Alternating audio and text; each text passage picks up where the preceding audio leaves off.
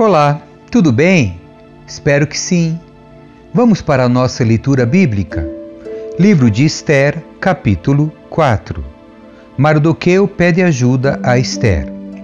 Quando Mardoqueu soube de tudo que havia acontecido, rasgou suas roupas, vestiu-se de pano de saco, cobriu-se de cinzas e saiu pela cidade, chorando alto e amargamente. Foi até a porta do palácio, mas ninguém que estivesse usando roupas de luto tinha permissão para entrar. Quando a notícia do decreto chegou a todas as províncias, houve grande pranto entre os judeus. Jejuaram, choraram e lamentaram, e muitos se deitaram em pano de saco e em cinzas. Quando as criadas de Esther e os eunucos vieram e lhe contaram sobre Mardoqueu, ela ficou muito angustiada. Enviou-lhe roupas para vestir em lugar do pano de saco, mas ele não aceitou.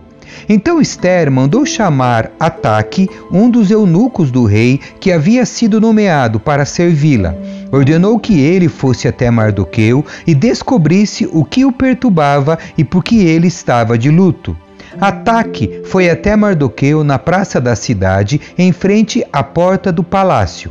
Mardoqueu lhe contou tudo e lhe informou a quantidade exata de prata que Amã havia prometido pagar ao tesouro real pela destruição dos judeus. Mardoqueu entregou a Ataque uma cópia do decreto publicado em Suzã que ordenava o extermínio de todos os judeus. Pediu a Ataque que mostrasse o decreto a Esther e lhe explicasse a situação. Também pediu a Ataque que a orientasse a ir falar com o rei para implorar por misericórdia e interceder em favor de seu povo. Ataque voltou a Esther com o recado de Mardoqueu.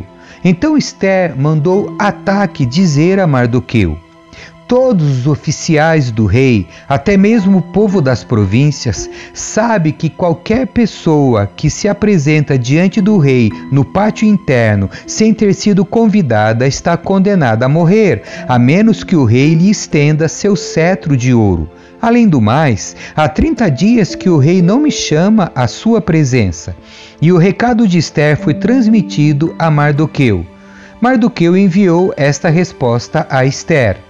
Não pense que por estar no palácio você escapará quando todos os outros judeus forem mortos.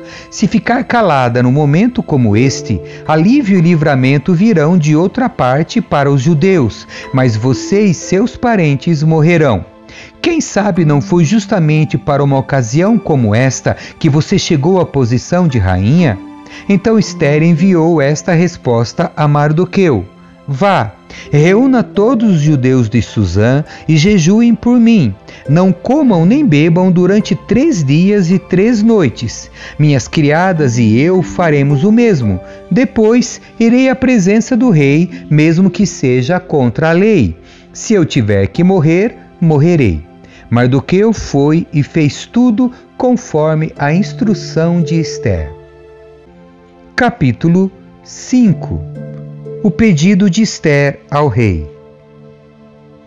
No terceiro dia do jejum, Esther vestiu seus trajes reais e entrou no pátio interno do palácio, em frente do salão do rei. O rei estava sentado no trono, voltado para a entrada. Quando viu a rainha Esther ali no pátio interno, ele a recebeu de bom grado e lhe estendeu o cetro de ouro. Esther se aproximou e tocou a ponta do cetro.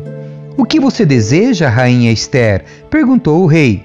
Qual é seu pedido? Eu atenderei, mesmo que peça metade do reino. Esther respondeu: Se lhe parecer bem, venha hoje com Amã a um banquete que preparei para o rei. O rei se voltou para seus servos e disse: Digam a Amã que venha depressa para um banquete, como Esther pediu. Então o rei e Amã foram ao banquete que Esther havia preparado. Enquanto bebiam vinho, o rei disse a Esther: Agora diga-me o que você deseja, qual é seu pedido? Eu atenderei mesmo que peça metade do reino. Esther respondeu: Este é meu pedido e meu desejo. Se conto com o favor do rei, e se lhe parecer bem atender a meu pedido, venha amanhã com Amã ao banquete que lhes prepararei. Então explicarei do que se trata. O plano de Amã para matar Mardoqueu. Amã saiu do banquete muito feliz e animado. Contudo, ficou furioso quando viu que Mardoqueu, sentado à porta do palácio, não se levantou nem demonstrou nervosismo em sua presença. Amã, porém, se conteve e foi para casa. Então reuniu seus amigos e sua esposa Zeres e gabou-se de sua grande riqueza e de seus muitos filhos. Vangloriou-se das honras que o rei lhe havia concedido e de como havia sido promovido acima de todos os outros nobres e oficiais.